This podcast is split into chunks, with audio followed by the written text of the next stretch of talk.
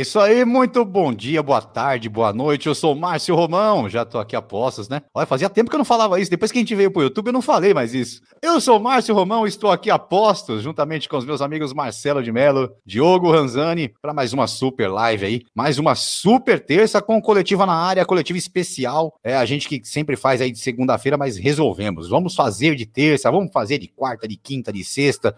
A gente vai lotar esse YouTube. Marcelo, rei do YouTube agora, já contrato fechado com o Netflix para fazer a, a, a, vida dele no YouTube.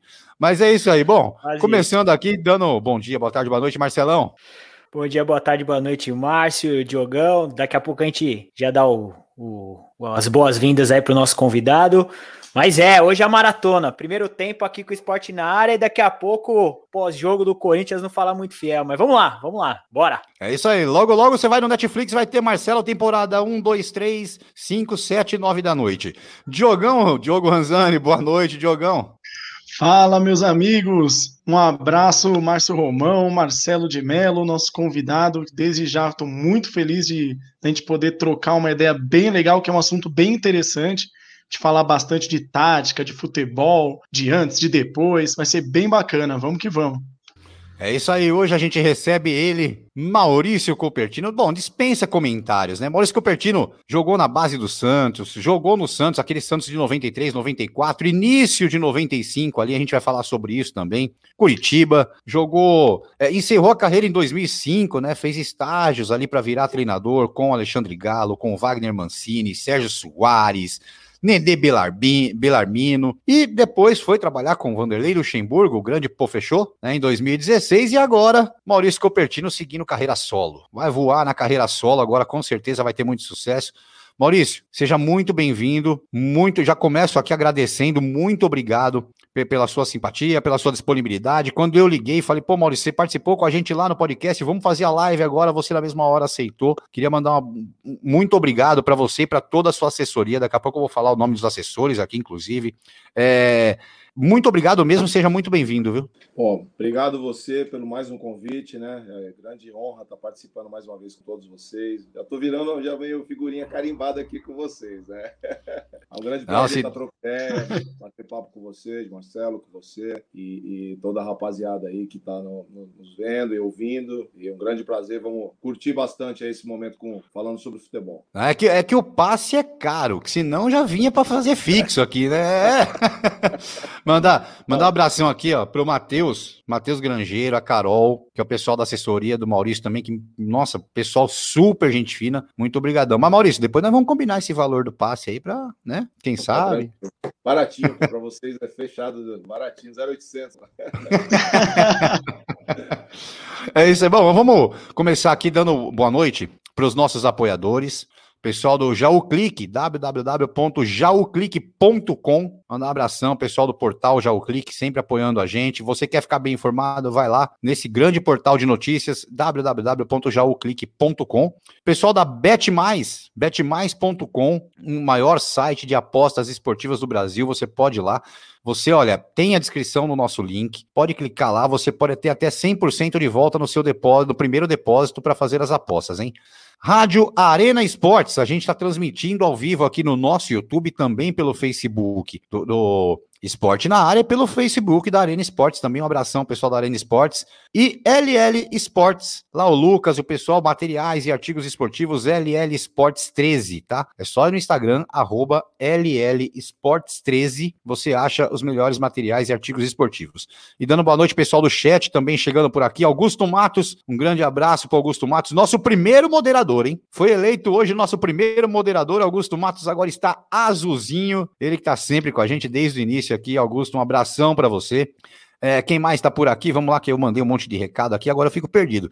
É o Júnior, o Júnior está por aqui também, Júnior, caminho, pessoal. O Júnior tá feliz demais hoje, rapaz. O Júnior que é aqui de Jaú. E hoje, Luiz Fabiano esteve em Jaú. O Júnior tá todo, todo, que o Luiz Fabiano veio aqui em Jaú. O, o Júnior é São Paulino, né? Então ele já mandou até a foto do Luiz Fabiano para mim. Já falei, não, pega esse contato, eu não quero foto, eu quero contato. Aí é diferente. Manda um abraço pro Márcio Bonanome. Ó, ontem eu quase travei, mas hoje eu já consegui falar. Márcio Bonanome. Olinto Oliveira Neto por aqui também. Quem mais chegou? Raulindo. Nossa, grande Raulindo. Já tá por aqui, seu Quinena. Um abração para ele. Dona Nessi, lógico. Dona Nessi, seu Roberto Casal. Casal papai e mamãe do Diogão já estão por aqui também. Dona Nessi, um beijo. Seu Roberto, um abração. Priscila Carli também já tá por aqui, ó. Boa noite, pessoal. Priscila, um beijo para você também. Vamos começar. Te amo, meu amor. Agora, ó. Deixa eu fazer viu isso. que aqui vem, vem na sequência, né? Vem a mãe, o pai e a esposa. Já veio a família inteira junto aqui. Mas vamos começar aqui falando. Bom, é, Maurício, vamos, vamos começar lá atrás. Depois a gente vai falar um pouco mais da atualidade, mas vamos começar lá atrás. Você participou do Santos 93, 94. Em 95 você começou naquele elenco, mas você não participou até o final daquele elenco, na, na final do Brasileirão e tudo mais. Como foi para você aquele afastamento do elenco ou saída do elenco, enfim? Não, foi com muita naturalidade. Lógico que a gente não fica, não fica como jogador e como, como a gente está vivendo a situação, a, a, gente sempre fica chateado. Mas é, sair de um clube e entrar e ser contratado por outro dentro da vida de um atleta profissional fazia parte. E, e naquele ano específico, em 95, nós começamos realmente com, com uma situação bem deplorável no Santos Futebol Clube, né? O Santos começou num, num processo de zerar tudo, não tinha só tinha a Vila Belmiro, não tinha CT de treinamento, não tinha absolutamente nada. A gente fez parte desse processo de renovação e foi feito um laboratório no Campeonato Paulista, na qual, no final do Campeonato Paulista, como vocês lembram, naquela época, o Campeonato Paulista era, era, era disputado nos, nos seis primeiros meses e depois vinha o Campeonato Brasileiro nos outros seis no segundo semestre. Então, o Campeonato Paulista era praticamente um laboratório, aí eles faziam enxerto, renovavam, contratavam outros jogadores para disputar o Campeonato Campeonato Brasileiro. E foi assim que foi feito. E para o brasileiro a gente ficou treinando em separado, não estava no grupo, mas estava dentro da Vila Belmiro, né? Só não estava dentro do grupo do Campeonato Brasileiro. É isso aí, vai lá, Marcelão. Fala Maurício, agora sim, fazendo as devidas é, apresentações, seja bem-vindo mais uma vez aí. E na verdade, o que, o que eu gostaria de saber de você é. O Márcio foi lá atrás, eu vou puxar um pouquinho aqui para frente. Como foi o ano passado o trabalho seu e do Luxemburgo à frente do Vasco? E infelizmente vocês acabaram não conseguindo tirar o Vasco ali da, da zona de rebaixamento, mas deu para ver o quão, o quão sentido foi é, é, essa tentativa de tirar o Vasco dessa situação tão horrível que, que infelizmente sempre, ultimamente, sempre tá tendo um clube grande ali participando ali da, da zona do descenso. Esse, esse ano a, a Série B vai estar tá muito disputado, porque Cruzeiro também não conseguiu subir, teve diversos times aí que, que acabaram caindo. Uh, enfim, como que foi é, todo o trabalho seu e do Luxemburgo para conseguir tirar o Vasco e infelizmente acabou não, não conseguindo aí? Mas foi na minha canela lá como jogador, já começou a pergunta já arrepiando, né?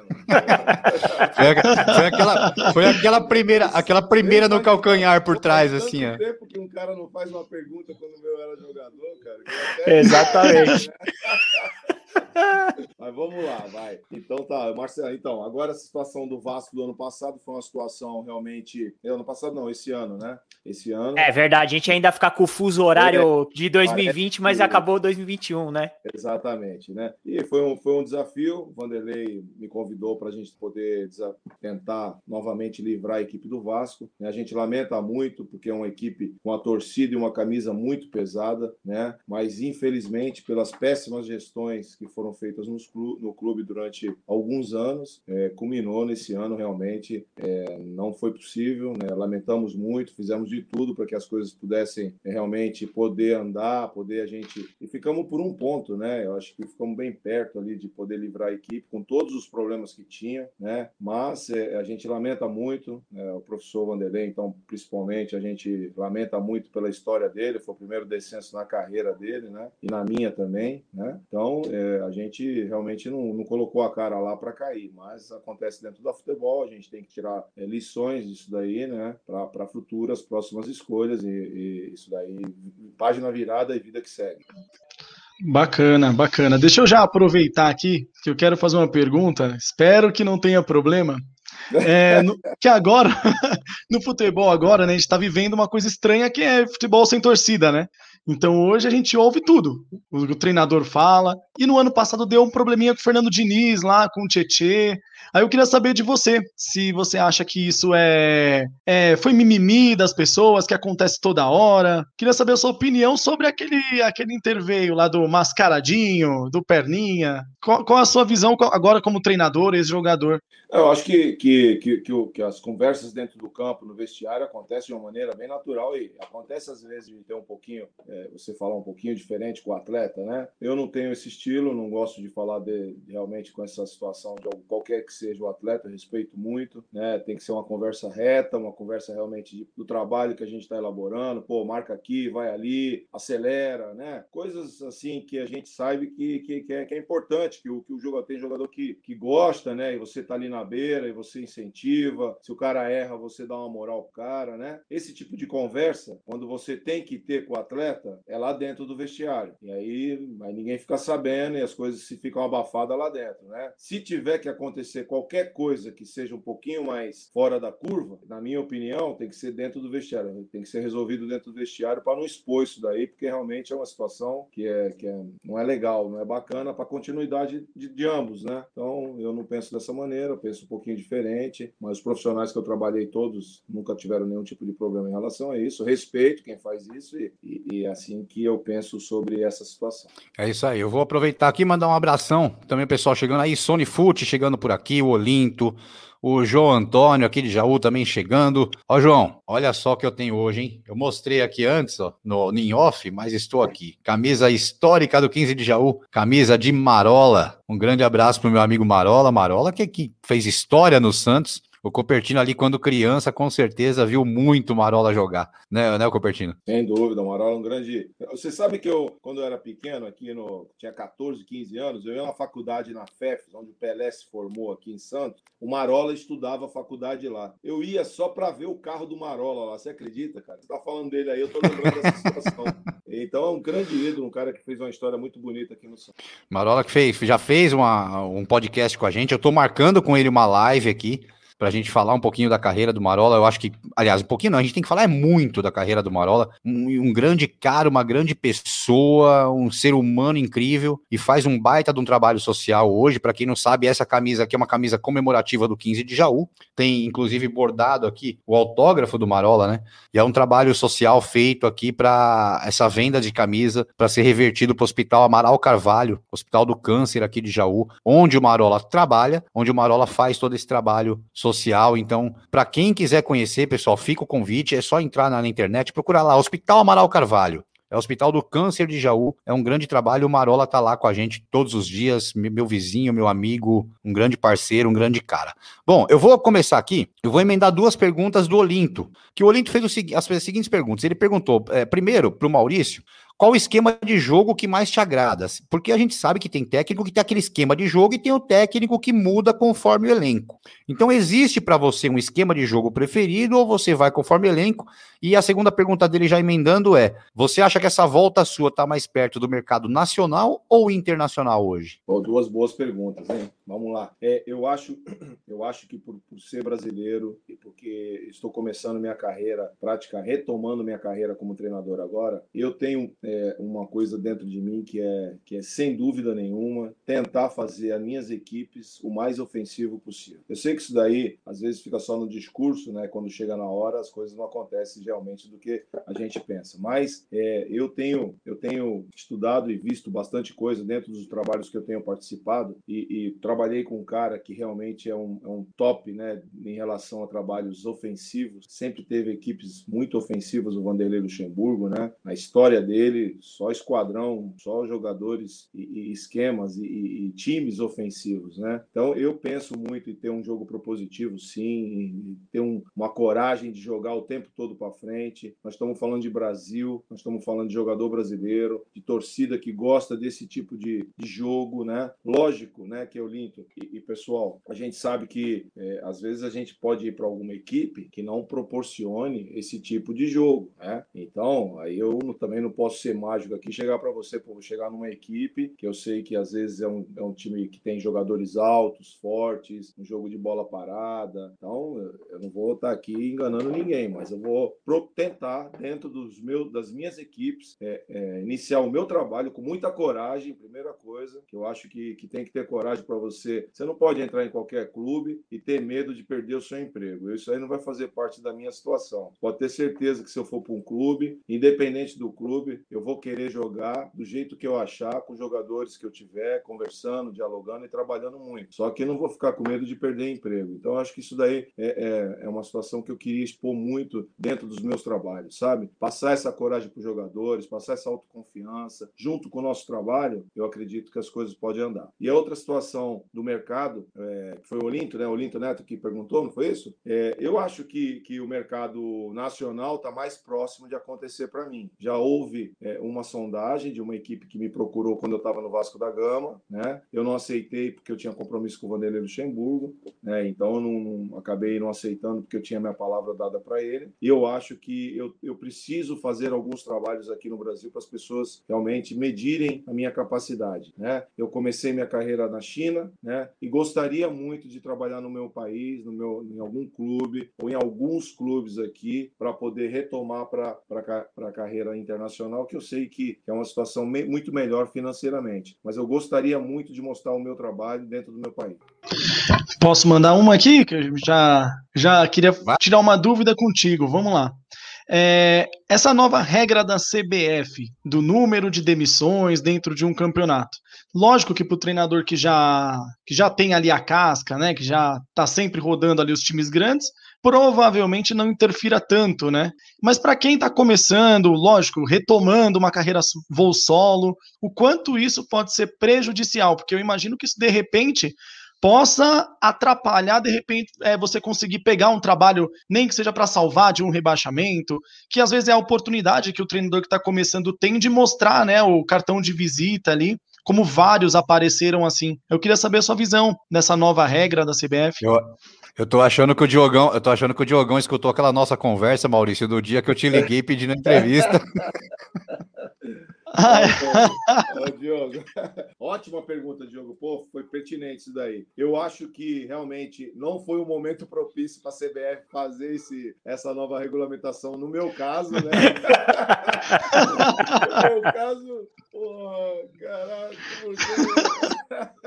porque realmente eu estou retomando minha carreira e tem muitos outros profissionais que já estão na frente aí em relação ao trabalho, né? Em relação a ter feito, já ter um nome maior, né? Já ter uma aceitação maior maior, já fez trabalhos dentro do Brasil, e eu sei que, que eu estou um pouquinho atrás dessa turma aí, né? Mas estou muito confiante, preparado, né, para reiniciar minha carreira. Eu sei que quando eu tiver uma oportunidade de algum clube né, que venha me dar essa, essa, essa oportunidade de trabalhar aqui no Brasil, né, é mais difícil, pela questão que você falou, principalmente a Série A, né? Mas a gente, eu eu, eu muito confiante que as coisas possam acontecer de uma maneira aí, que em breve apareça algum algum, clube, algum dirigente que, que aposte num treinador que, que, que se capacitou muito, que fez grandes trabalhos aí é, como auxiliar junto de grandes profissionais, participou e tem uma experiência muito grande em, em vários clubes gigantes dentro do futebol brasileiro. Então, eu me sinto muito preparado. Estou esperando minha oportunidade, sem pressa, sem, sem, sem nenhum tipo de desespero, né? sabendo do que eu me preparei, onde eu cheguei, e, e na hora que apareceu o cavalo aí para me montar montar, eu vou, pode ter certeza que eu vou montar. Vai lá, Marcelão. É, Maurício, é, você é de. Você tem um trabalho em duas gerações, né? O pessoal brinca muito que a geração Nutella é a geração raiz. É. Que é o treinador, que é o treinador que falava dentro de campo, falava, vai, vai, faz o facão e não sei o que, e atravessa a linha de fundo. E hoje é box to box, assistência, enfim, mudaram muitas nomenclaturas. Como é essa é, lidar? E querendo ou não, você trabalhou com o Luxemburgo, que ele é o mais puro boleiro, né? Ele tinha a boleiragem ali no, no tato. É, que nem e o do Chulapa, né? É, exato. E, e aí ficava maluco com essas conversas atuais aí, né? O Luxemburgo exato. ficava pé da vida, né? Exato. Quem não lembra, né? Pontando pro céu, né? falando, quem não lembra disso? Mas enfim, como que é, Maurício, essa adaptação da sua geração, que acredito que era uma geração que entendia muito mais como lidar com o jogador, e essa nova geração que vem, que muita gente acaba olhando, putz, tem que ter muitos dedos, talvez, para lidar com eles, para poder orientar. Como que é esse equilíbrio entre o método antigo e o método novo de se treinar hoje? Ou de lidar com jogadores, né? Foi fantástico para mim, pô. Eu tenho as duas partes. Eu tenho a Exato. parte da raiz e a parte do atual. Então, para mim, cara, foi muito legal tudo que eu passei na minha vida né, em relação a essas experiências. Porque tem hora, determinados momentos, que o raiz funciona pra cacete, sabe? Uhum. E tem hora que o contextualizado do futebol mais moderno, na amplitude, né, o, né, o, ataque vertical, todas essas nomenclaturas novas aí, temporiza, transições, funciona também, né? Mas às vezes um porra caralho com facão também, ele, ele funciona, sabe? Então a raiz, a raiz junto com o equilíbrio da modernidade, para mim, foi a mesma situação de ter sido um ex-atleta com toda a minha experiência de ex-atleta e estudar o futebol para virar um profissional capacitado para entrar no mercado. É isso aí. Bom, dando outra passada no chat aqui, ó. O, o Júnior colocou, hora que o Maurício estava falando sobre a, a, situação lá do Perninha, né? Ele colocou que ele acha normal, sempre teve isso dentro de campo, depois se acerta no vestiário. O pior de tudo é que o Diniz men não mentiu. O cara era perninha mesmo. Olha, o Júnior, o Júnior te falar o negócio. Esse também é corneteiro, viu? O João colocando aqui, essa camisa é pesada, que é a camisa do 15 que eu mostrei aqui, colocou Vamos Galo. Fala muito fiel, que a gente nunca sabe quem tá lá por trás, né? Mandar um abraço para toda a equipe do Fala Muito Fiel. É, o pessoal, Maurício, é, você que talvez não conheça, mas o Marcelo, ele também faz parte de um outro canal chamado Fala Muito Fiel, que eles fazem os pós-jogos do Corinthians. Por isso que a gente brincou hoje que hoje, depois da nossa live, tem mais Marcelo de Mello no YouTube. É o cara que vive no YouTube agora. A Federação Paulista agora, então, ajudou demais. Ele vai estar tá segunda, quarta, quinta, sexta, sábado, domingo no YouTube e logo, logo no Netflix com a série da mulher dele batendo nele para ele sair da frente do computador.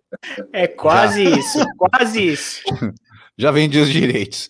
Quem mais está por aqui? Anderson Santos, grande Anderson, meu irmão. Anderson, meu irmão, Santista roxo, deve estar tá feliz demais de ver o Maurício aqui. Anderson, um beijo para você. O Anderson tá, tá lá em Araçariguama, o Anderson, que os filhos deles lutam judô na seleção brasileira de judô. A gente qualquer hora vai falar com eles aqui, com, com, com os sobrinhos também, para falar um pouquinho de judô. Seleção brasileira, Anderson, um abração para você. Daqui a pouco eu vou até pedir pro Maurício, ô Maurício, manda um abraço pro Anderson, que ele vai ficar feliz. Ele vai, nem vai dormir hoje. Um abraço aí, prazer te conhecer. É isso aí. Bom, seu Roberto Ranzani aqui, ó, o seu Roberto também é outro corneteiro, rapaz.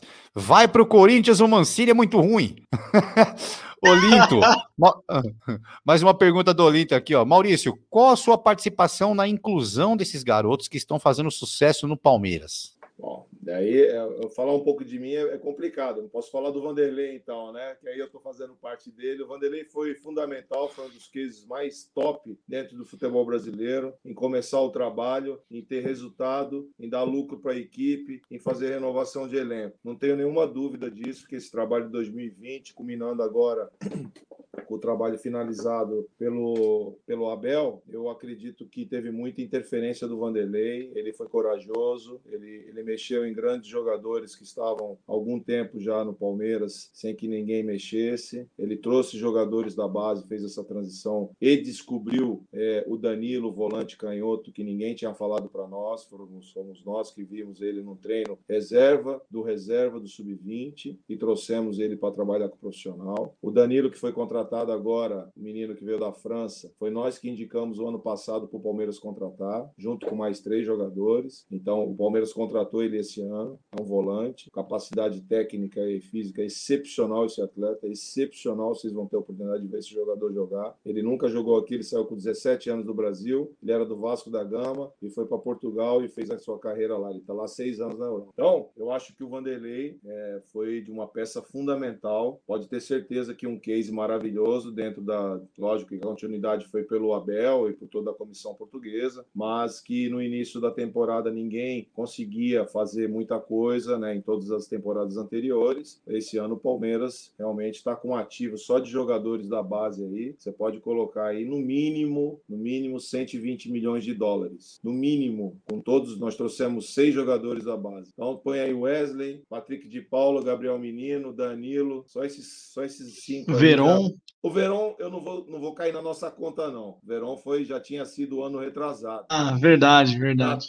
né? Ele já estava descoberto, ele tinha sido campeão mundial, entendeu, Diogo? Então ele já tinha sido, já tinha sido promovido para o profissional, já estava incluso. Mas esses outros jogadores que eu falei para você foram jogadores que o Vanderlei puxou lá de trás, trouxe, pro, pro, bancou os caras, deu moral e a coisa aconteceu aí do jeito que está acontecendo para o Palmeiras, além de sua da gestão maravilhosa que o Palmeiras tem. Isso aí também tem que ser, tem que ser dito, né? É um clube muito profissional, correto, que, que merece tudo que está acontecendo aí com esses cinco títulos aí. Vai disputar outro título amanhã. Isso aí é muito importante por uma gestão e tomara que outros exemplos aconteçam dentro do futebol brasileiro, que é isso que a gente precisa, de gestão profissional nos clubes. Bacana. Deixa eu aproveitar já para emendar aqui uma perguntinha. É, hoje tem um debate na internet, né? Comentaram do Mancini, existe um debate gigante em relação a resultado e desempenho, né? Como se você só pudesse ter resultado ou se você pudesse ter desempenho. Eu queria saber, na sua opinião, até com a experiência do que você já viu, como você como, se mantém a questão de desempenho, é, ou não, se está ganhando, segue. Eu queria saber muito como é para você essa, essa gestão de você pegar um time que está invicto, a pressão vem porque você não perde, mas também não desempenha. E como foi também essa questão do, do trabalhar base? Porque, por exemplo, o Corinthians, no caso, vai trabalhar base como solução, uma solução emergencial. Como, como é essa transição para você, para que essa molecada consiga subir e não queime? É, é uma situação é, como eu te disse, né? Isso não, não basta chegar só um treinador e tentar fazer isso tudo. Isso tá, tem que estar tá inserido dentro da metodologia de, dos clubes, né? A diretoria, junto com as suas comissões técnicas fixas, junto com os seus executivos e coordenadores, tem que ter um, uma organização operacional dentro dos clubes que, que você chegue como treinador e tenha já uma metodologia na sua base, que tenha os jogadores já pincelados, que são os jogadores que, que as comissões técnicas da base têm que já ir é, selecionando para os pessoal do profissional, para quando você chegar, você só bater o olho e falar, pô, esse cara aí, ele, ele me serve, ele vai entrar aqui, vai, vai essa lacuna que está aqui, não precisa contratar ninguém. Esse jogador, junto com os jogadores que nós temos aqui no profissional, nós vamos dar um suporte para ele, ele vai caminhar. Agora, não é um processo assim que você. É, o que aconteceu no Palmeiras esse ano é, é difícil de acontecer outra vez, sabia? Você pegar seis, sete jogadores, inserir no meio do profissional e as coisas andarem com performance, resultado e, e, e títulos e, e é, é, um pouquinho, é um pouquinho não manda por aí. Eu acho que o Corinthians, e isso eu posso falar porque eu já o, o Corinthians de um tempo para cá que está se organizando na base. A base do Corinthians sempre foi muito largada. Isso eu falo para você com muita propriedade. Era terceirizada, era outras pessoas que tinham outros interesses, né? Agora que tem profissionais lá que a diretoria que entrou está colocando profissionais profissionais, está organizando. É, os passes dos jogadores são mais dos clubes do que de empresários. É impossível um Corinthians ter um jogador da base, sobe para o profissional e, e 10% é do clube, 90% é de empresário. Pô, tá errado, né? Então é uma série de fatores. Eu estou falando do Corinthians, com, não tenho nada com o Corinthians, não tenho absolutamente nada, mas eram coisas que eu vi. Eu acho que a camisa do Corinthians, um clube gigante, um clube top, que tem uma torcida de 35 milhões de pessoas tem que ter uma base, nós estamos no Brasil, pô. O Corinthians tem que ter uma base que revele pelo menos dois, três jogadores por ano. Tem que ser cobrado dos profissionais da base isso daí, pô. Não pode chegar no final de cada ciclo. A gente sabe que são ciclos que acontecem de gerações de clubes, mas facilita muito o trabalho de quem está lá em cima. Então, quando você chega no clube, Palmeiras tem isso. Palmeiras tem um trabalho de base excepcional. Então, quando você chega lá, você, pô, você bate o olho em qualquer categoria, lá tem dois, três moleques bons. É como o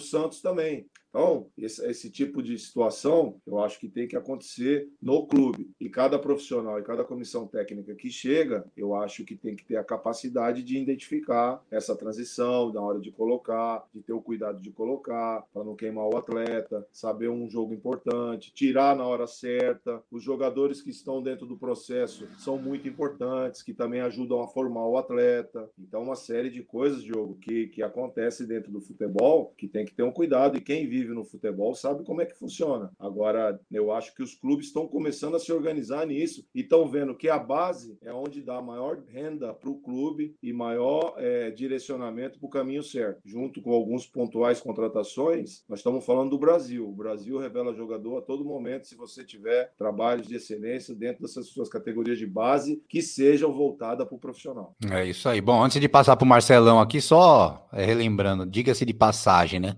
O Corinthians, a cada um jogador da base, é, tem três do São Paulo, seis do Santos, quatro do Palmeiras, cinco do, do Nacional da Comendador de Souza, três do Jabaquara e o Corinthians é um só e olha lá. Mas vai lá, Marcelão, você que manda agora. É, aproveitar nessa. O, o, Brasil ele vive de ondas, né? A gente já teve a onda dos técnicos experientes, aí depois veio a onda dos técnicos novatos. Aí agora a gente está na onda dos técnicos estrangeiros, né? Tá vindo um monte de estrangeiro aí. Como que você enxerga tudo isso, você como técnico, e querendo ou não, também tentando inserir seu trabalho aí no, no futebol brasileiro ou internacional, enfim, como que você vê esses ciclos, né? Porque, infelizmente, no Brasil, parece que as coisas são por temporada. Se a coisa vai acontecendo, vão chegando no, essas peças. Se a coisa não acontece, vão voltando para outra. Aí chama os medalhões, né? Luxemburgo, Felipão, Cuca, aí você vê essa, esse Abelão, você vê esses caras voltando. Como que você vê essa falta de planejamento do futebol brasileiro, dos clubes, na verdade não da, da, da federação, mas dos clubes, para que se realmente façam trabalhos com técnicos, ou com metodologia, ou com, com pensamento, como que você enxerga isso? Ótima pergunta, Marcelo. Acho que realmente aqui no Brasil isso daí falta um pouco, né? Culturalmente, isso daí realmente é, fica um pouco à mercê. Aqui no Brasil não se dá tempo para o profissional trabalhar. Eu acho que os ciclos que você falou, que você pontuou muito bem aí, realmente está acontecendo. Ah, parece que a gente está procurando o um norte, né? Então toda hora Exato. ciclos, né? E aí, não, vamos aqui, não, esse caminho não deu certo, vamos voltar para cá, sabe? Eu acho que nem as próprias pessoas que comandam o futebol sabem o caminho que tem que ir. Então, eu acredito, Exato. Muito, é, eu acredito muito que nós somos um, um, uma peça nesse mecanismo, né? Infelizmente, porque a gente não tem o poder de decisão. A gente vai para um clube para trabalhar. Chega lá, não tem resultado, a gente é mandado embora. É um, um ciclo natural. Os estrangeiros, os caras vêm para cá montado num contrato, porque o cara não vai sair lá da Europa para vir para cá para não ter um contrato firme, né? Com uma multa grande. Então, o clube também, ele respeita isso, né? O clube não é bobo. Então, quando ele não manda embora um jogo trabalhador profissional é, da Europa, é, o peso aqui para o profissional brasileiro, já, muitos treinadores não têm nem contrato, é na palavra. Né? Agora, com essa lei agora, já vai ser um pouquinho diferente. É, você me falou da lei lá, até brinquei um pouquinho aí. É, é, eu acho que vai ser, por mais que me prejudique, porque eu estou começando minha carreira, e outros profissionais, que nós temos muitos, muitos treinadores é, desempregados, mas vai ser uma, vai ser uma moda impositiva que a CBF está fazendo, mas uma maneira correta para os clubes falar, porra, começa com, com, um profissional, dá moral para ele, acredita, escolha bem esse profissional, escolha bem, faça entrevista com ele, veja a ideia de trabalho dele, né? veja a aceitação dele com os jogadores, como é que é o,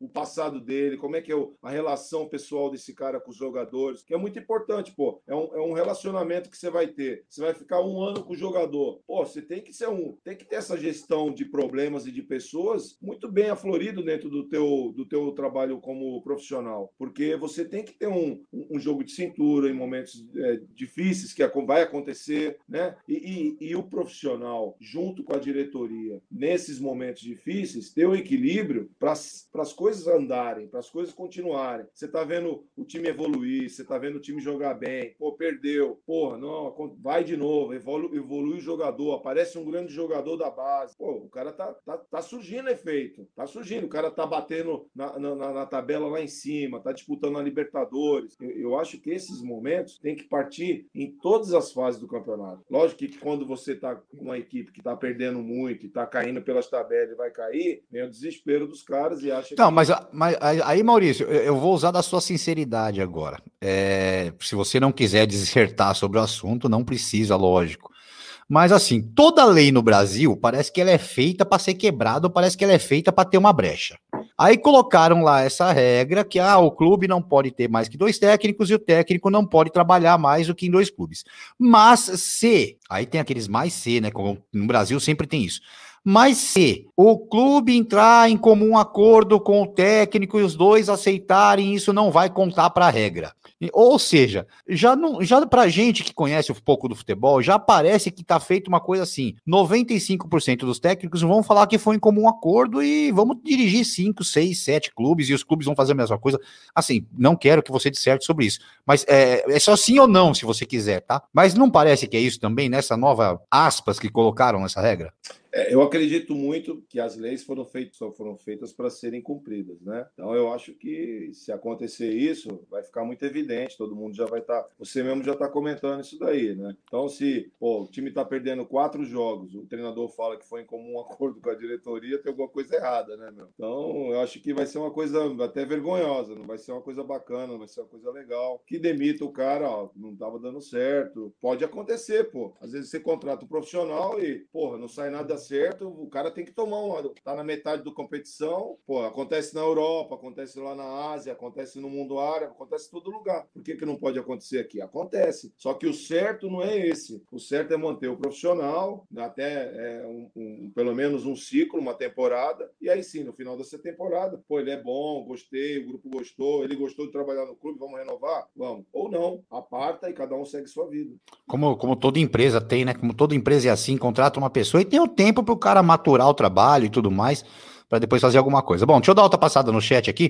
É, mandar um abraço para o, o, o Sony colocou aqui boa noite, garotada. Muito obrigado pelo garotada, Sony. Oh, eu tô faltando, faltando dois, é, faltando dois dias, né? Quinta-feira eu faço 45, então muito obrigado pela garotada, pelo garotada, né? O Aldo Greco também, ó, mais um azulzinho aqui, o nosso Aldo Greco, mais um moderador do nosso canal. O Aldo colocou aqui, boa noite, passei para deixar o like, minha bateria não tá segurando carga. Boa noite, bancada, boa resenha. O técnico do Palmeiras é fraco, mesmo nível da teimosia do Rogério Ceni. O Aldo, para quem não sabe, é flamenguista, por isso que ele não vai deixar de cornetar Rogério Ceni como todo bom flamenguista ultimamente, né? É, o Júnior colocou aqui, realmente essa molecada do Palmeiras é muito boa. Murilo Surian, grande Murilo Surian aqui da Rádio Jauense. Murilo que vai estar tá com a gente aqui amanhã no nosso live esportivo. Amanhã a gente vai ter a live esportiva, vai ter a nossa resenha, a nossa mesa redonda. Vamos falar de, de futebol, vamos falar de basquete, de vôlei, de, de tudo mais que acontece no esporte. Amanhã a gente vai dar folga pro Marcelo, que senão a, a, a digníssima esposa dele baterá nele. Então amanhã ele vai estar de folga. Ele vai ter, a gente vai descontar 10% do salário dele amanhã. É. o, aí o Aldo continuando a cornetada no Flamengo aqui, ó, molecada boa. Aliás, cornetada no Flamengo, não, aquele corneto Palmeiras, né? É molecada boa, mas lá o cara insiste em Felipe Melo e Zé Rafael. Ah, o Anderson fez a pergunta aqui. Opa, peraí, que deu uma pulada aqui no meu chat. Aqui. O, Anderson fez uma pergunta sobre lançar jogador e o risco de queimar a geração, que foi o Diogo já perguntou, né? Ah, o seu Roberto, como você administra o rabo preso dos clubes com empresários que pressionam com a escalação dos seus pupilos? É, eu não vou nem colocar você, mas como você vê a situação num geral aí, é, existe realmente? Aí fica uma pergunta genérica, né? Lógico que a gente imagina uma resposta. Mas existe realmente, em sua grande maioria, muitos clubes que têm realmente essa ingerência, vamos colocar assim, de, de empresários, de diretores, para se forçar uma escalação em sub-20, sub-17, sub-15, enfim? É, na base eu já, eu já não tenho muito esse conhecimento, né? Mas eu acredito que tem muitos empresários que têm um aporte financeiro gigante dentro dos clubes. E toda vez que tem empresários que têm um aporte grande e o clube depende muito desse aporte financeiro, geralmente os caras. É, o cara tem uma grande, um grande poder de palavra lá dentro, né? Agora, se o cara tem o poder de querer escalar os jogadores dele, já é uma outra situação que cabe aí a cada clube investigar e saber se isso acontece, né? No profissional, eu, eu, eu tenho um pouco, um pouco de, de, de, de experiência em relação a falar sobre equipes profissionais. É, a maioria dos clubes brasileiros estão no estado financeiro deplorável. Essa é a realidade. E tem muitos empresários que têm dinheiro dentro dos clubes. Né? Agora, o que acontece não é interferência na escalação, mas sim colocação de jogadores nos clubes, do jogador, do empresário que, que põe tem grana lá dentro. Agora, se o cara vai jogar ou não, aí é problema da comissão. Né? Aí a qualidade desses jogadores é boa ou não para o clube? Né? Como é que funciona essa escolha? Então, isso daí é uma situação que, que acontece muito dentro de, de alguns clubes no futebol brasileiro, pelo fato de do cara ter muita grana lá dentro, ajuda o clube no pagamento de salário, ajuda o clube no momento que está hum, precisando dar um, uma bonificação para os jogadores, enfim, toda essa situação. Isso acontece. Deixa eu já aproveitar que me veio aqui uma curiosidade, vou perguntar aqui. É, tem alguns treinadores, é uma opinião particular, que eu também acredito, na minha opinião, eles acabam ficando na mesmice ou perdendo oportunidades, às vezes pela má gestão da própria carreira. Eu vou dar um exemplo aqui que eu não teria feito a escolha, por exemplo, a não ser que financeiramente, né? Mas pensando em carreira, o treinador do Cuiabá, por exemplo, o Chamusca, ele estava muito bem no Cuiabá, um projeto super firme, sólido. Ele brigando pelo título da Série B, ele optou em trocar o Cuiabá pelo Fortaleza, ficou pouquíssimos jogos no Fortaleza, porque foi lá para tentar salvar o Fortaleza e caiu.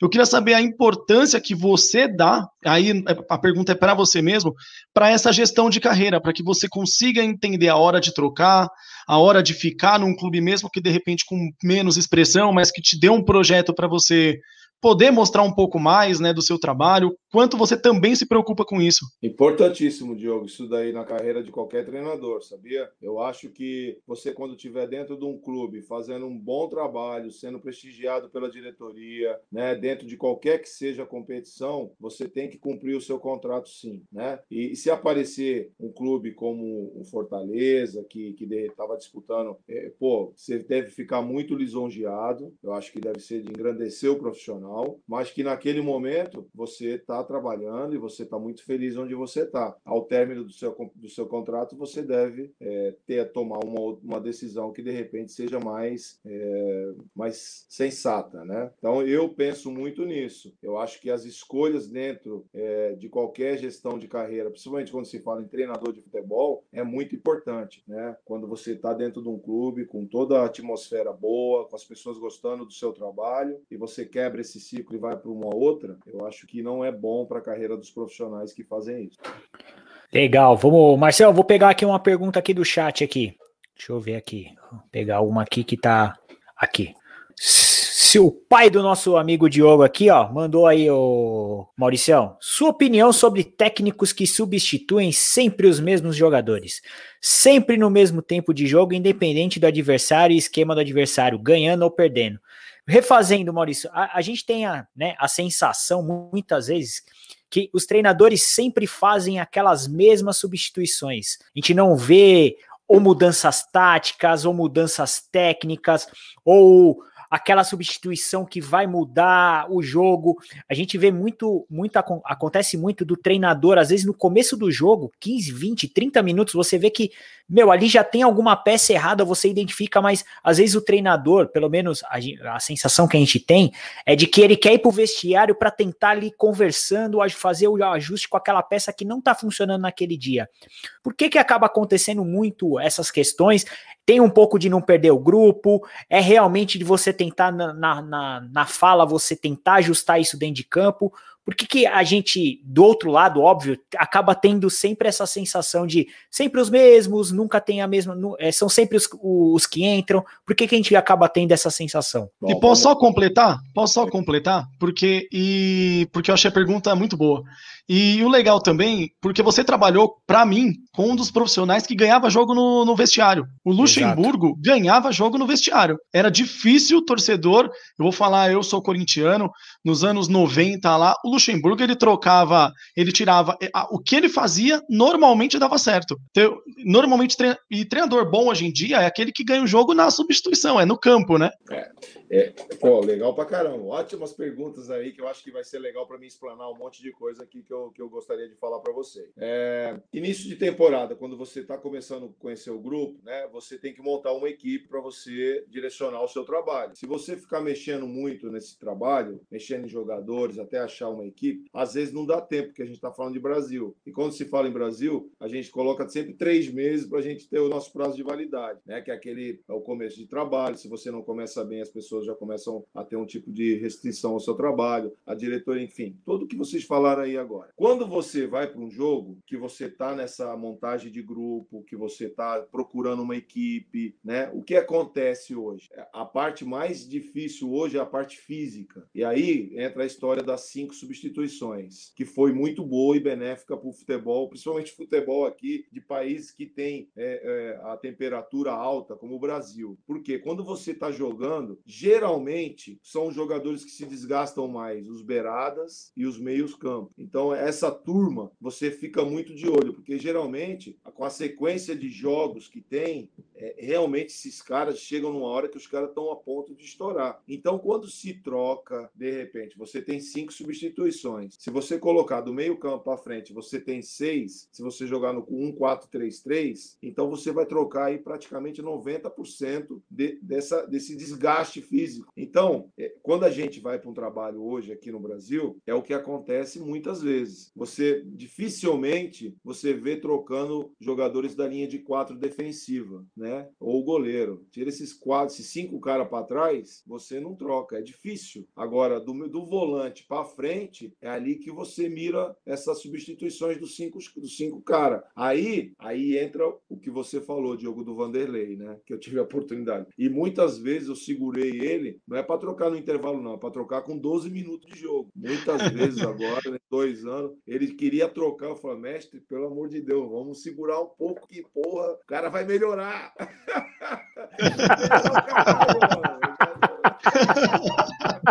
Então, assim, eu aprendi muita coisa com ele que eu achei muito legal nessa situação. E aí vem a coragem, né? Aí vem a coragem e realmente de você trocar um jogador com 15 minutos ou dois e o negócio funcionar, reverter, né? E as coisas andarem. Então, é, isso aí realmente é de cada profissional. É profissional para profissional. Eu não vou falar aqui que, pô, substituir os mesmos e tudo. O que acontece hoje é isso que eu te falei. Pode reparar dos cinco, dos cinco substituições é do meio campo para frente, que é os caras que se desgastam mais na parte física, e nós estamos no Brasil, onde a temperatura geralmente é 30 graus, que nem o Palmeiras e o Flamengo jogaram agora 11 horas da manhã lá em Brasília. Então, realmente é uma, um absurdo, né?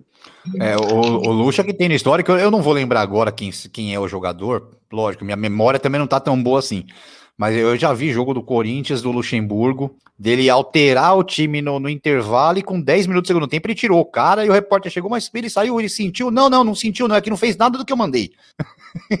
Márcio, e o, e o Luxemburgo tinha uma coisa zero. também, e, e eu, eu, vi esses dias, que eu não lembrava, mas eu vi no, no baú do esporte, o Luxemburgo ele ganhou uma final de brasileiro antes do jogo, contra o Cruzeiro em 98, quando ele diz, começou a dizer na imprensa que ele ia para o banco sim, que a torcida do Corinthians ficou alvoroçada, criou aquela pressão. Na hora do jogo ele não estava pro jogo não, ele não ia não, ele foi, ele não, não bateu de frente com a, com a CBF, falou não, não vou não.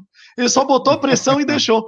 Aí eu, eu queria é. aproveitar para saber dele também o quanto isso. isso, o quanto, porque o ano passado o Cuca foi muito criticado, que muita gente falou que o Palmeiras tomou o gol, o Santos tomou o gol do Palmeiras, porque o Cuca desestabilizou o Santos na hora que ele segurou a bola na lateral.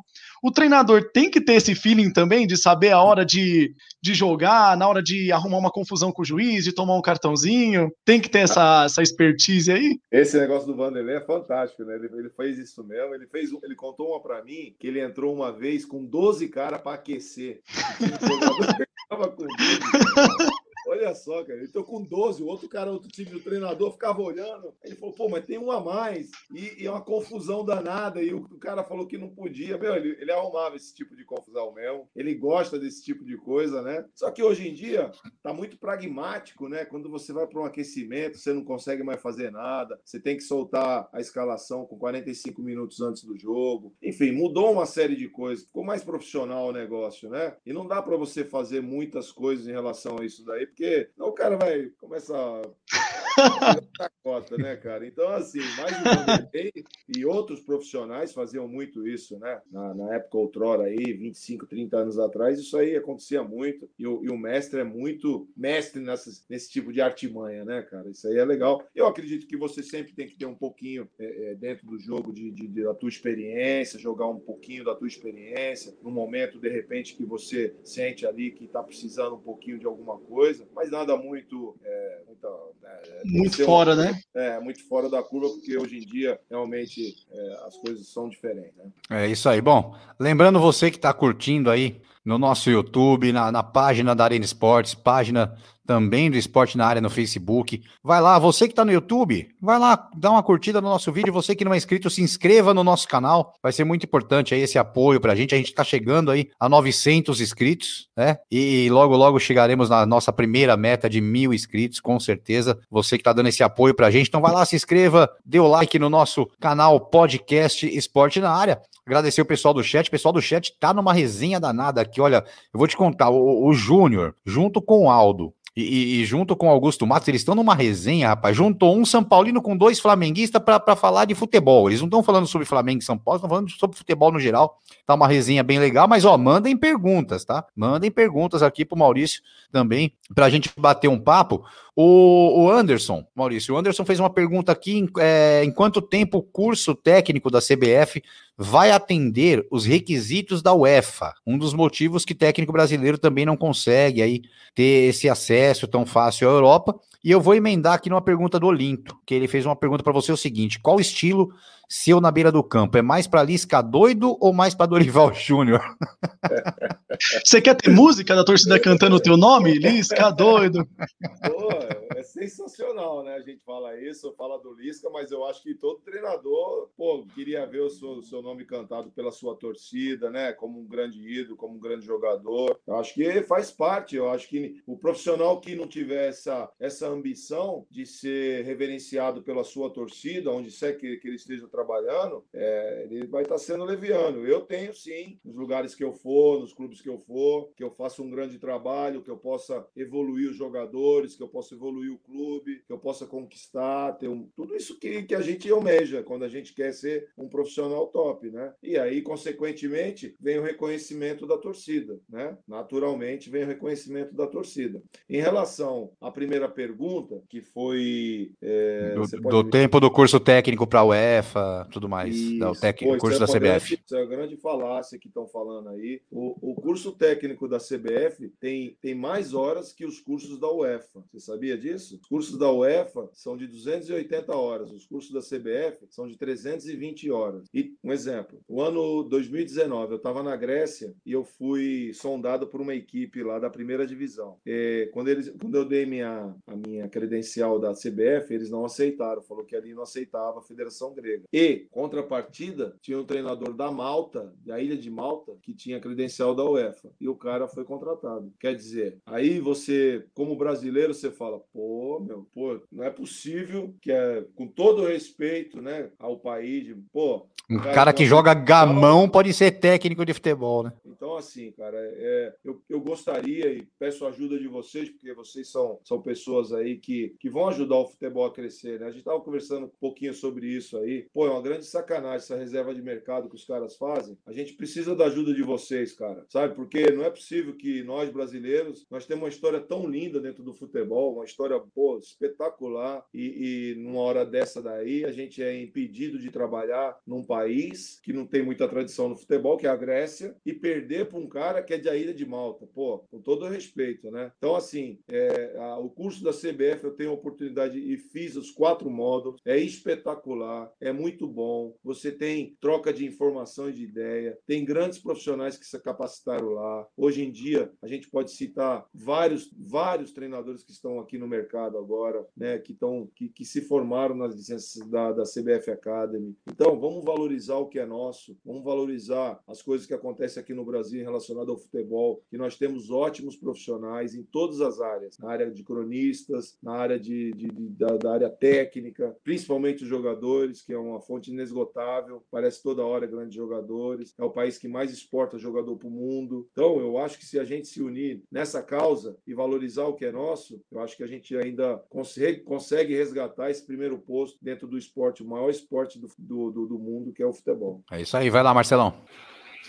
É, Maurício, não sei se você acompanhou, mas no começo desse ano, o Sport TV lançou um documentário da, dos bastidores do Corinthians. E a gente ouve muito do que o vestiário é um lugar sagrado, né? Mas para torcedor, para gente que tá até do lado de fora, foi muito legal ver muitas situações ali, é, algumas até talvez um pouco embaraçosas ou comprometedoras, como a demissão do Bocelli, o fato do Mancini ter falado que ia tirar o jogo porque achou que ele estava mal. Então, o que eu queria saber de você, assim, primeiro, o que, que você achou desse documentário, de mostrar os bastidores e até tirar algumas místicas que existem do, do, do futebol, de que às vezes você fala, ah, os caras parece que não estão nem aí, pô, os caras perdem o jogo e parece que, que, que, nada aconteceu e eu, torcedor, tô aqui pé da vida. E você vê isso dentro do vestiário, é, você vê isso no treinamento. É, e o que, que você achou com relação a isso? Então, qual a sua visão sobre isso? E segundo, você acha que talvez possa ter passado alguma coisa do ponto, aí olhando de fora mesmo, tá? Como, como vivência de futebol. Esses casos de Jô, de Bocelli, de mostrar alguns bastidores que talvez seria melhor não mostrar ou não. Não, mostra, para ver que realmente é, é, assim que funciona o trabalho. Como, o que, que você achou no geral desse documentário aí, desses bastidores do futebol? Pô, eu acho fantástico os documentários dos clubes. Eu acho fantástico você é, mostrar para a grande torcida, por exemplo, do Corinthians, do Flamengo, do Santos, do São Paulo, porra, todo mundo tem a sua torcida. Você mostrar os bastidores do negócio, que é, pô, todo mundo se amarra, pô, eu vi sim, achei achei muito legal, né? É, vi o documentário do, do Pepe Guardiola também no Manchester City, não sei se vocês tiveram também a oportunidade de ver, fantástico, né? Só que eu acho que para você fazer um documentário com um treinador e com um grupo de jogadores, tem que ser um tempo maior, tipo uns quatro anos, que o clube tenha resultados positivos, que as coisas que o treinador realmente. Renato Gaúcho está quatro anos no Grêmio, porra, é, é, é, é uma história linda que ele está tendo lá. Deve ter tido história legal pra caramba. O cara ganhou Libertadores, o cara, pô, batendo todo ano, vendeu jogador pra caramba. Então, é, quando você faz de um treinador com um curto espaço de tempo, que não tem uma história tão grande dentro do clube, junto com jogadores que também teve uma renovação, né? Saíram grandes jogadores que acabou o ciclo, Jadson, Ralph e outros tantos que saíram de lá. Eu aí vem aí vem as polêmicas, né? Vem as coisas que aconteceram que não foram legal, a demissão do Bocelli, a saída do jogo. Então, eu acho que, a minha opinião, eu acho muito favorável para que tenha esse tipo de exposição, desde que as coisas lá dentro tenham profissionais que tenham uma história dentro do clube, na qual você vai mostrar coisas importantes, de repente coisas polêmicas, mas que o profissional já tem uma história dentro do clube. Então a torcida vai entender de uma maneira positiva e de curiosidade que, né, que, que atrai todo mundo aí quando você vê um tipo de documentário nesse esporte. Bacana. É, deixa eu aproveitar, porque até me mandaram aqui, eu achei que é bem pertinente, eu vou mandar aqui a pergunta para você. Porque hoje o futebol é muito globalizado, né? Hoje, treinador famoso é europeu, é quem tá lá fora, né? Zidane, Guardiola, Klopp. Aí me mandaram aqui, eu achei a pergunta legal. Se você pudesse montar um time para escolher lá o, o, seu jeito de jogar, você é um treinador ofensivo, só que hoje tem vários jeitos de ser ofensivo, né? Você tem. E os mais famosos é o Guardiola e o Klopp. Um de transição muito rápida, que é o Klopp, e um de mais toque de bola. Se você qual, qual é o, o que casa mais com o que você gosta de jogo? É mais o Guardiola? É mais o Klopp?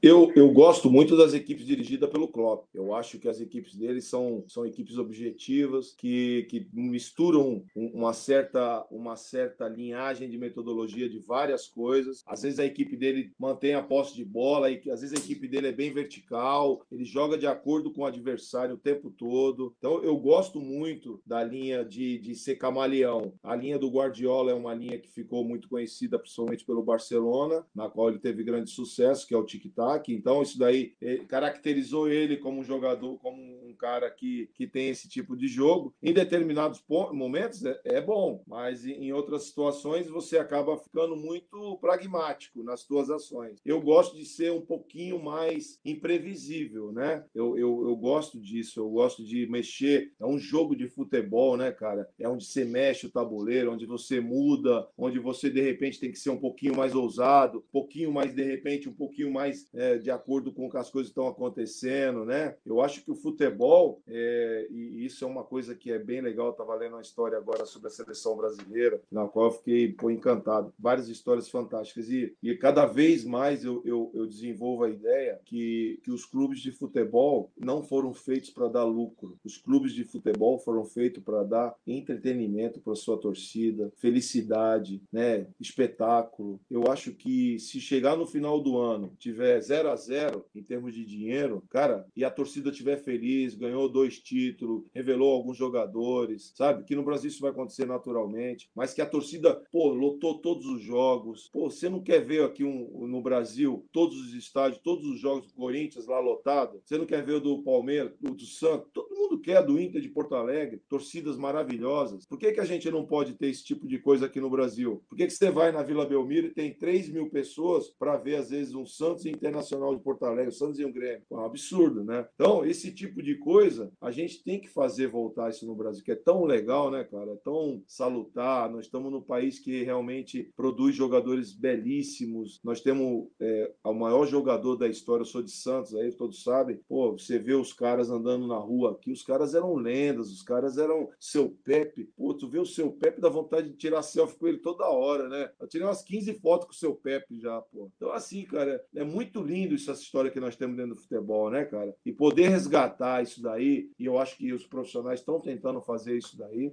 para poder voltar essa alegria de ver o, o, o, campeonato brasileiro, de ver o jogo brasileiro realmente ser comentado no mundo inteiro. E o legal, né, até aproveitando, Márcio, e o legal que você comentou, que entra muito no que você disse há um tempinho atrás de valorizar o futebol brasileiro. Guardiola, é, Klopp, todos mencionam seleções brasileiras para poder explicar a sua cultura de jogo, né?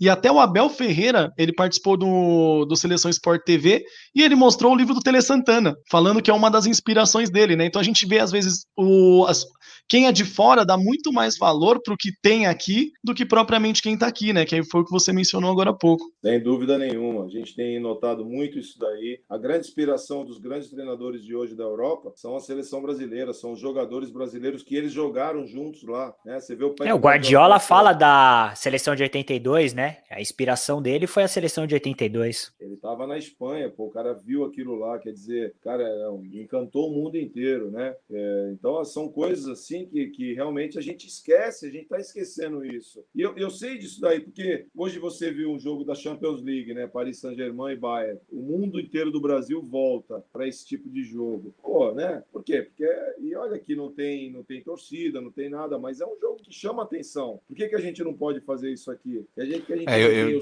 né? as coisas que a gente vê na é. Europa, por que, que a gente não pode ter aqui? Sendo eu diria que, né? para chamar atenção, o jogo de domingo todo mundo parou para ver, não, não tem essa de ah, não sou flamenguista não sou palmeirense, todo mundo queria ver porque é um baita de um jogo. É, é, é como, como a gente falou, Maurício, a gente na, na normalmente de terça-feira a gente faz mesa redonda e a gente tava falando sobre esse jogo. E eu participo também de alguns canais de flamenguistas, amigos meus, tudo mais, inclusive o Augusto, esse pessoal que tá por aqui, o Pedro Muniz que chegou por aqui também, um abraço, pessoal que participa dessas lives de Flamengo. E, e eu comentei o seguinte: é, é, o tamanho que virou esse jogo, porque se a gente pega, ah, é a Supercopa do Brasil, o ano passado não foi dado tanta atenção como merecia. Mas esse ano foi um jogo que foi o seguinte: foi o, o atual campeão da Libertadores contra o, o ex-campeão da Libertadores. Foi o atual bicampeão brasileiro contra o último campeão brasileiro. Os dois clubes que hoje têm financeiramente o seu, o seu poder financeiro é muito estabilizado. É, dois grandes elencos, apesar de, e depois eu vou até fazer essa pergunta para vocês, lógico, sempre falando se você quiser responder ou não. Mas, na minha opinião, o Palmeiras tem mais elenco do que o Flamengo. O Flamengo tem mais time e o Palmeiras tem mais elenco. Porque quando você pega a substituição, a, a substituição do Flamengo é um pouco, um pouco abaixo, na minha opinião, do que a do, do Flamengo. E, e elencos como o Atlético Mineiro está montando esse ano, o Grêmio está montando um baita de um time. O Fluminense está montando um baita de um time também. O Fluminense está fazendo várias contratações. Eu acho que o Campeonato Brasileiro esse ano vai ser muito mais difícil do que o ano passado até. Mas voltando no que, tava, que a gente estava falando, o jogo é, Flamengo e Palmeiras foi uma amostra que a gente pode ter um grande espetáculo dentro do Brasil para que todo mundo veja, né, Maurício? Sem sombra de dúvida. A gente falou isso aí no início da nossa live, né? É, o jogo do Palmeiras e do, do Flamengo não deveu nada a um jogo de Champions League. Foi um jogo belíssimo, de, de, de duas equipes que sabiam o que queria, com, com, com, as definições táticas todas bem definidas. O Abel entrou com três jogadores rápidos para surpreender o Flamengo. Né? O Flamengo tem, tem na, na, na sua linha defensiva ali jogadores jogadores que, que, que são jogadores que, que têm uma dificuldade na velocidade. O Abel quis explorar isso, né? Tanto que, que, que depois o, o Rogério até comentou isso aí numa entrevista. Então, quer dizer, foi um jogo belíssimo na parte tática, com grandes jogadores, um belo espetáculo, né? E, e sem dúvida, que venham mais espetáculos e que, que todos nós possamos valorizar muito isso aqui, né? Para que, que, que as pessoas realmente voltem a olhar a gente com. E a gente mesmo, né? A gente se olhar realmente realmente como, como pessoas capacitadas, pessoas que, que têm um esporte belíssimo dentro da gente, que é cultural, que, que é, o Brasil é, é, conhecido no mundo inteiro pelo seu grande futebol, né? Então, que a gente consiga ainda perpetuar muito essa, essa imagem lá fora e que as coisas aqui dentro, internamente, possam cada vez mais ficar mais profissional e melhorar para todos nós aí que trabalhamos com futebol. É, e, e normalmente, né, Maurício, num horário que a gente pega no domingo, o cara que gosta de esporte, é, normalmente no domingo ele pega o quê? Ah, 9 horas da manhã assiste a Fórmula 1, mas depois ele vai para o campeonato inglês. Ele quer ver Arsenal, ele quer ver Liverpool, que é aquele horário do campeonato inglês. Eu, pelo menos, não conheço ninguém que ama futebol que tenha me falado que tenha ido assistir o campeonato inglês naquele horário do domingo que foi Palmeiras e Flamengo. É, eu, eu, pelo menos, eu acredito, eu vou colocar assim: 90% das pessoas no, que eu conheço, com certeza, assistiram Palmeiras e Flamengo, não quiseram nem saber de campeonato é, inglês, que normalmente é um horário que todo mundo assiste, porque aquele horário, porque normalmente tem o campeonato inglês, mas tem aquele jogo da, da, do campeonato brasileiro, aquele jogo mediano, ou campeonato paulista mediano, mas não não, era um baita de um clássico. E volta a falar com os dois melhores times da atualidade, né? Até o Augusto falou aqui também, na opinião dele, o banco do Flamengo é mais fraco que o, Palme que o do Palmeiras e o time do Palmeiras titular é mais forte que o Flamengo. Mas independente disso, era um horário que ninguém quis assistir um campeonato inglês nesse dia, né, Maurício? Sem sobra de novo, pô. Ver, alguma equipe lá de, de mediana da Inglaterra para trocar pro Palmeiras, pô, não tem a menor condição, né? Todo respeito lá ao campeonato inglês lá, tirando Chelsea, Manchester City, Manchester United, Liverpool e agora o West Ham, que vem fazendo um grande trabalho lá. Pô, tem time lá que Jesus Maria José, né, cara? É difícil de e, ver, né? E você, e você já tinha visto é, jogando, pelo, é, jogando ou no banco, uma situação parecida com um time com duas chances de bater pênalti, acabar com a cobrança e o goleiro pegar duas seguidas e depois o clube virar na, na cobrança de pênalti, como Isso foi domingo? né, cara? Isso acontece em grandes espetáculos, com grandes jogadores, caras que fazem a diferença. É, é, por isso que todo mundo fala que jogador é que faz a diferença mesmo. Diego lá é um cara que, que tem essa, essa estigma e se prepara muito para esse momento e é um cara decisivo, pô, o cara que cata pênalti mesmo. Ele fala que cata e cata mesmo vai lá. E o Everton também é outro, outro monstro, outro gigante de goleiro também. Tive a oportunidade de trabalhar com ele, ótimo caráter, ótimo profissional, cara monstro, faz cada coisa no treino que vocês nem veem, sabe? Coisa assim que você fala, puta, esse cara fez isso, meu. Então, assim, é, são caras especiais, né? Por isso que ele tá onde tá, que ele ganha tem, o que ele tem que ganhar, porque realmente é poucos jogadores que fazem, que decidem, tanto para fazer gol como para evitar o gol, e que, que é esse, no, no caso aí, o Flamengo e o Palmeiras tem, tem muito dentro dos seus elencos, né? Por isso que, que é um jogo imprevisível, podia acontecer qualquer coisa, né? Exatamente. Bom, pessoal, vamos para a nossa última rodada? Vamos lá, Marcelão. Última rodada. É, a gente tem horário aqui, a gente combinou horário com o homem, que senão depois ele não vai. não, não é, volta. Eu, eu já... Não, e outra, né? Eu tô tentando, eu tô tentando com ele aqui um esquema. Eu, tô pens... eu pedi um contatinho para ele aí, não, mas, mas aí tá difícil. Atenção, presta atenção, vocês estão me dando oportunidade quando eu não sou ainda um treinador famosão, né, cara? Então, lá na frente, porra, não tá perninha ainda, né? Não tá perninha ainda. Peraí, peraí. Não, mas, mas, tem, mas, mas tem um detalhe. Quando você tiver lá, quando você tiver lá na frente, você vai falar assim: não, mas os, os caras me entrevistaram lá no começo, eles respeitaram o horário. É, aí, a, aí a Carol e o Matheus vão estar tá mais. Vão estar tá mais. Vai reduzir o Rapaz. tempo, 20 minutos, só pode perguntar algumas é. coisas. Não, é, aí a Carol, ó, a Carol já tô pendurado nela aqui pedindo os contatos, entendeu? Então tem que tem que amenizar a situação também, não é, não é assim, né? E tem, ó, tem, mas tem aquele contato que eu te pedi no WhatsApp lá, que você, pelo amor de Deus, você me ajuda. Ah, tá você bom, me ajuda, hein? Pelo amor de Deus. Mas, Marcelão, vamos para a última rodada. Até parece que ninguém sabe de quem que eu pedi o contato, né? Nossa senhora, ninguém adivinhou. Ninguém sabe, ninguém, ninguém sabe, ninguém sabe, ninguém sabe. Vai lá, Marcelão, última rodada. Ai, ai. Vamos lá, Mauricião. É, a, a, minha pergunta vai é, um pouco com relação a essas novas joias do futebol brasileiro, né? É, o Brasil acabou, vamos dizer, nessas últimas três janelas aí, de, dos últimos três anos, a gente viu Vinícius Júnior, Paquetá, Rodrigo, e é lógico, temos o Neymar, que já é uma realidade, mas a gente tem uma infinidade de jogadores que eram destaques aqui nos clubes, acabaram saindo e hoje eu, eu, eu, destaco muito o Vinícius Júnior, né? Vinícius Júnior chegou lá, fez um bom campeonato no Real Madrid, teve chances até de ser convocado, aí acabou se machucando, e depois disso a, ele acabou agora com o Zidane, ele tá retomando o futebol dele. O que eu queria saber é o que, que você tá vendo dessa molecada aí que, que, que está na Europa, a gente que já teve grandes jogadores nos clubes, Ronaldo, Rivaldo, uh, Djalminha, enfim, uma infinidade. A seleção brasileira só tinha protagonista nesses clubes. E hoje a gente tem muitos bons jogadores, mas eles são coadjuvantes. É, como que você vê esse cenário aí do futebol brasileiro para as próximas, próximas décadas, nem próxima década, mas próximos dois ciclos do futebol aí de Copa do Mundo, que é o que a gente realmente espera do, do futebol brasileiro aí? Pô, eu, eu lamento muito muito, né? Aí volto de novo a falar em relação aos, aos, aos clubes se organizarem melhor, para ter uma estrutura financeira melhor, para poder segurar essas grandes joias que aparecem nos seus clubes, para poder segurar o máximo, para ele poder é, virar ídolo no clube, poder jogar, a torcida ver, pelo menos até os seus 23 anos, 24 anos, sabe? Dar resultado para o clube, dar títulos. E aí sim, no momento que é um momento bacana também, 23, 24 anos, onde ele terminou a sua formação aqui no Brasil, em tudo, ele vai para a Europa para poder finalizar a carreira dele, para poder conquistar lá o que ele quiser conquistar. Então, é o que eu é o que eu queria que acontecesse, mas isso não acontece. O que acontece realmente é você ver é, jogadores que mal terminaram a sua formação aqui dentro do Brasil, né? Que realmente pela situação dos clubes, né, é, acabam sendo vendidos com, agora com 18 anos, né? Porque realmente o, o, o clube europeu agora ele quer pegar o jogador já com quanto mais novo melhor, porque se ele deixar com 19 já vem outro e atropela, enfim, é uma concorrência muito, muito grande lá. E, e eu acho isso daí péssimo para o futebol brasileiro, principalmente de geração para geração, você vê as coisas acontecendo aí. Você vê, no Shakhtar tem o TT, que é um jogador que foi formado no Grêmio, tá. O Júnior Moraes lá. também, né?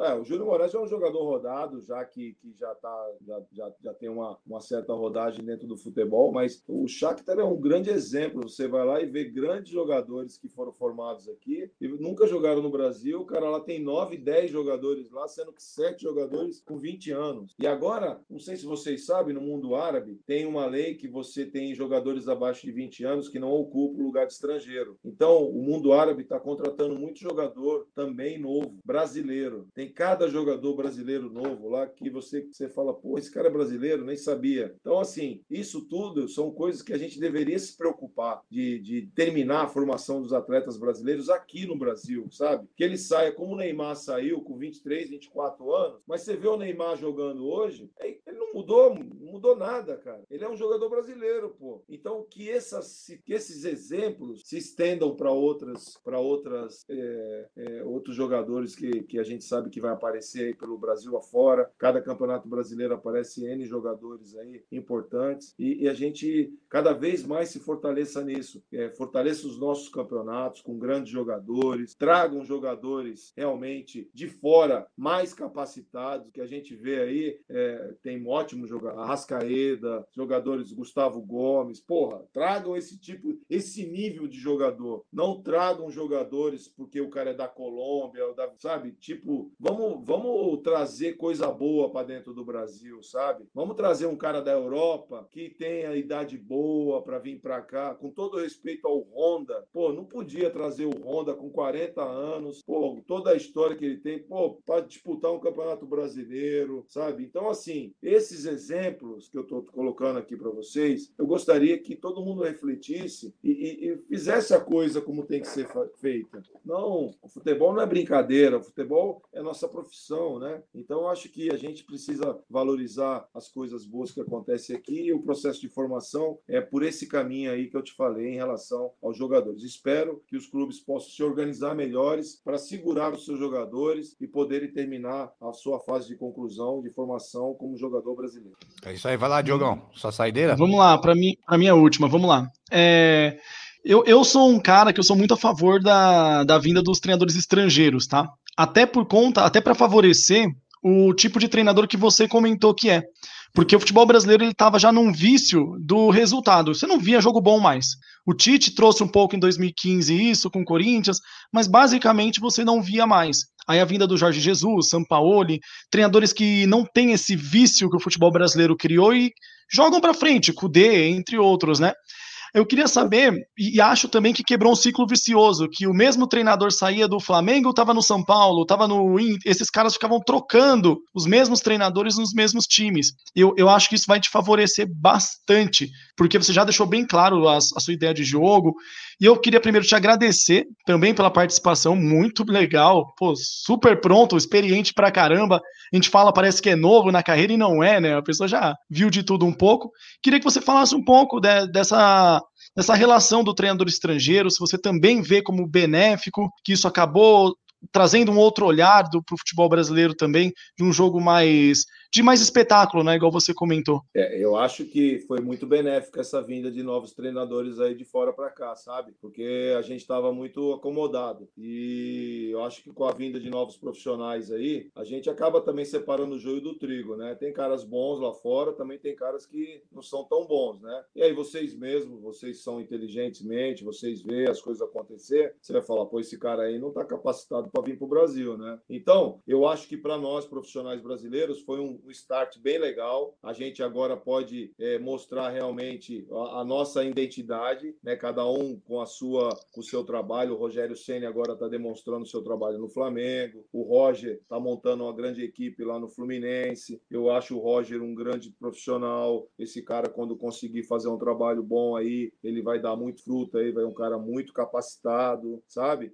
É, o Conceição lá no Cruzeiro, que é um ótimo jogador, é um ótimo treinador jovem, que está fazendo um ótimo trabalho no Cruzeiro também. Enfim, nós estamos, apare... estamos aparecendo grandes treinadores aí no Brasil que vão mensurar a sua capacidade com esses outros profissionais de fora. É perfeitamente normal, encaro isso daí tranquilamente. Quero ter minha oportunidade para poder confrontar com essa rapaziada toda, né? E, e, a gente vê isso daí com muitos bons olhos e é um processo normal e nós brasileiros temos que, que realmente é, é, procurar é, evoluir com isso tudo que está acontecendo dentro do Brasil e cada um que, que, que tem a sua história continue e quem está chegando como eu aqui procurar fazer uma coisa bonita aí que é o que eu estou querendo fazer dentro do futebol brasileiro, dentro da equipe que me der a oportunidade de trabalhar nessa próxima temporada. É isso aí. Bom, eu vou começar aqui agradecendo é, é, o pessoal que, que nos apoiou nessa live. Novamente, já o clique.com, o pessoal da betmais.com, Arena, Rádio Arena Esportes, LL Esportes e um agradecimento especial aí para Carol e para o Matheus, pessoal lá da C2 Esportes, pessoal que, que fez essa assessoria para a gente, show de bola também, a nossa conversa, nosso bate-papo enquanto a gente organizava essa live com o Maurício. É, agradecer o pessoal do chat, o Olinto, o Olinto Neto tá lá em, tá lá em Fortaleza. E o Olinto tá naquele momento plantão de esporte, né? Ele mandou aqui, ó. o, Santa Cruz está sendo eliminado pelo Cianorte por 1 a 0 o Cianorte que já fez corintiano sofrer do coração, viu? Pelo amor de Deus, já sofri do coração com o Cianorte uma vez. É, tá colocando aqui, ó, Paysandu 1, CRB 2, é a Lampions, né? A Lampions League que tá correndo solta aí, esse, essa Copa do Nordeste, que é um campeonato maravilhoso. O Augusto Matos que botou aqui que, que é, vou falar, sou fã do Luxo e agora mais ainda. Eita, nós, hein? E quem tá. Ó, o pessoal do Fala Muito Fiel colocando aqui: Ferroviária 0, Corinthians 1, dois lances polêmicos de VAR para variar, um gol anulado para Ferroviária e validando o gol do Corinthians. Então. Ô, Romão, é a sabe... pauta do Marcelo ô, ô, vindo aqui ao vivo. Não, é a pauta do Marcelo tá vindo, porque. o Maurício, é que assim, lá no, lá no Fala Muito Fiel, a, a, obrigação de dar o resumo do jogo é do Marcelo, só que hoje ele não tá vendo o primeiro tempo. Então.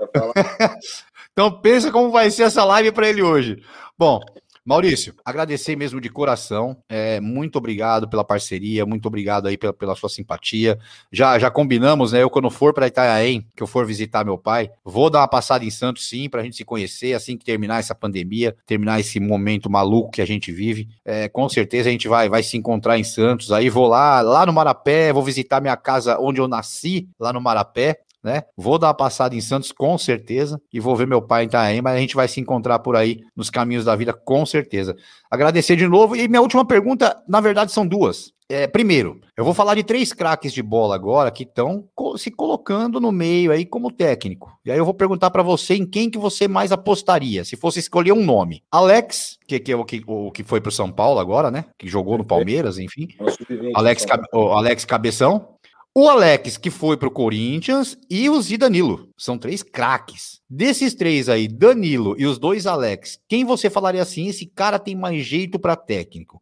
E a segunda pergunta para finalizar é: tem alguma proposta para Maurício Copertino nesse momento? Eu acho que o Alex, o cabeção, ele está mais preparado para ser um treinador, né? O Danilo, o Danilo foi um grande jogador no Corinthians, mas ele está, acho que em outra função, acho que está de coordenador, alguma coisa nesse, nesse estilo, né? E Não, ele está como técnico do sub-23 mesmo. Sub-23, o Danilo. Danilo? É. Isso. E o outro profissional que você falou, quem foi? É o outro Alex, que é o, o camisa 12, que foi campeão da Libertadores pelo Corinthians, jogou no acho Inter. É o Alex, é o outro Alex. A, que tá agora que eu tô em dúvida, o Danilo é sub-20 ou sub-23? O Danilo sub-20 e o Alex sub-23. Ele é sub-20, né? O Alex é sub-23. É, isso. Não, o Márcio Bittencourt tá jogou... como sub-23. O, o Márcio tá como sub-23 e o Alex tá como coordenador. Ah, o Alex como o coordenador. O Alex é coordenador de base, de categoria de base, e o Danilo ah, tá, tá então, treinador. Isso. Então fui eu que errei. É o Márcio Bittencourt, então, que tá Danilo é treinador e o Márcio Bittencourt. Tá, então, então tá vamos para. Então só vamos colocar dois nomes. Pronto, Alex Cabeção ou Danilo. Já respondeu que é Alex Cabeção. Eu, eu acompanho muito o Alex, o Alex sempre conversa comigo, a gente sempre troca ideias sobre futebol, sobre treinamento. Eu acho, eu acho que o Alex já está se preparando há um bom tempo aí. Espero que ele tenha uma ótima sorte agora trabalhando no São Paulo, que é um, é um, um clube excepcional para formar jogador também, né? E outra situação que você me falou, que se tem algum clube para mim, né? Não. Existe muito... hoje algum contato, algum? Não, muitas conversas, meu nome está sendo colocado no mercado. Como eu estou falando para vocês, eu não vou ficar aqui, ah, tem oportunidade. Não. Apareceu um clube para mim, foi o Sampaio Correia, em dezembro, que me procurou para iniciar um projeto para começar a Série B, né? Mas eu estava trabalhando com o Vanderlei e não pude abandonar o professor, estava que ele tinha ido para lá. Não apareceu mais nenhuma situação profissional, apenas meu nome está sendo colocado nas equipes que estão sem treinadores, né? E os, e os times estão fazendo fazendo as suas escolhas. E eu tendo a paciência e o equilíbrio de poder também estar tá esperando para quando aparecer essa oportunidade eu poder mostrar tudo isso que eu estou falando para vocês em campo, com o meu trabalho, né, com as minhas ideias de jogo. É Não, e vai dar certo. E vai dar certo até porque Não, você já, já deixou bem claro também que você é um profissional que você quer um projeto, você quer cumprir contrato, que é uma coisa hoje que o futebol também está meio escasso. Então é, é bem interessante um clube da Série B, por exemplo, dar um tipo de projeto para você que você possa tocar depois uma Série A ou num projeto Copa do Brasil, alguma coisa assim. Então acho que ficou bem claro e não vai demorar muito, não. Aí na primeira entrevista não, você fala, manda sem, um abraço pro Diogo aí no Sport e, TV. E, e, sem, e, tá sem, e, sem, querer, e sem querer se, é, sem querer se gabar, né? A gente também é pé quente aqui, porque a gente entrevistou no atletismo, a gente entrevistou Edson Luciano e Lucimar, é, Lucimar Moura, que, que é do atletismo, do pessoal do 4 por 100, que foi medalhista olímpico, e os dois agora conseguiram, amém, aleluia, mudar a presidência da Confederação Brasileira de Atletismo, estão lá na diretoria. Entrevistamos o Pintado e falamos para ele: Pintado, boa sorte no Juventude. O Pintado conseguiu acesso. Então a gente aqui é pé quente também. É, só para terminar agora, para acabar de vez mesmo, que é para derrubar. Essa aqui é para derrubar a live. Só lembrando, pessoal, se inscreva lá no nosso canal, dê o like. Mais tarde, lá mais ou menos 10 e meia, quase 11 horas, tem Marcelo de Mello de novo com vocês lá no Fala Muito Fiel. O pessoal vai lá no canal Fala Muito Fiel. Mas para derrubar a live de vez, o gol foi do Camacho com assistência do Luan. Agora é pra acabar com a live, velho. Agora é pra acabar não, com a live. E, Tava pro Luan aqui é o Benja. pior, Márcio. O Luan jogando bem. Meu, o Luan ah, tem não, que falar aí... toda semana com o Benja. Toda aí... semana com o Benja ele tem que falar. Benja, o novo psicólogo do Corinthians. É, é Bom, pessoal, pessoal do chat, um grande abraço. Fiquem com Deus. Amanhã tem, de novo, amanhã tem live esportiva. Ah, nossa, mas o Maurício não tem cara que assiste, não, tá rapaz. de brincadeira? Ô, Maurício, a nossa aqui, pergunta é, é, a nossa pergunta oficial. A nossa é. pergunta oficial. Quem sai hoje no Big Brother? Puta, cara, essa pergunta aí tu me pegou, cara. Eu, tinha... Foi a mais difícil. Eu tinha certeza que ele não. O Maurício tem jeito de onde que não assiste Big Brother. É. Dá uma perguntada aí do lado. Eu, eu tava com medo do Diogo fazer essa pergunta pro José Silvério ontem. Nossa senhora, pelo amor de Deus. Você já pensou Mas José Silvério respondendo de Big Brother, velho? Ele é capaz de ele chamar Dona Rose. É. Desculpa, Diogo, essa daí não tá no meu conhecimento. Não, agora que você vai arrumar um emprego mesmo. Quer dizer que tá estudando, pô. Agora vai. É, bom, pessoal, é isso aí. Muito obrigado pela companhia de todos. Amanhã, então, tem live esportiva, sete e meia da noite. Vamos falar de futebol, vamos falar de NBA, vamos falar de vôlei, é, finais aí de Superliga. Superliga B também correndo solta, Champions League, Copa do Nordeste, Paulistão, que não para, que agora Paulistão é de segunda a segunda, é 11 da manhã, uma da tarde, 5 horas da noite, é 8 horas da noite, é igual Copa do Mundo, é quatro jogos por dia e vamos que vamos. Então, amanhã tem live esportiva, amanhã Marcelão tá de folga, Marcelo amanhã boa folga, mas daqui a pouco a gente tá lá no Fala Muito Fiel. Maurício, muito obrigado. Eu vou pedir para você ficar mais um pouquinho só, Maurício, a gente vai fazer o tá. encerramento, mas fora do ar a gente se despede legal aí com, com mais tempo. Pessoal, um abraço para todos. Até amanhã, se Deus quiser. Diretor, solta a vinheta.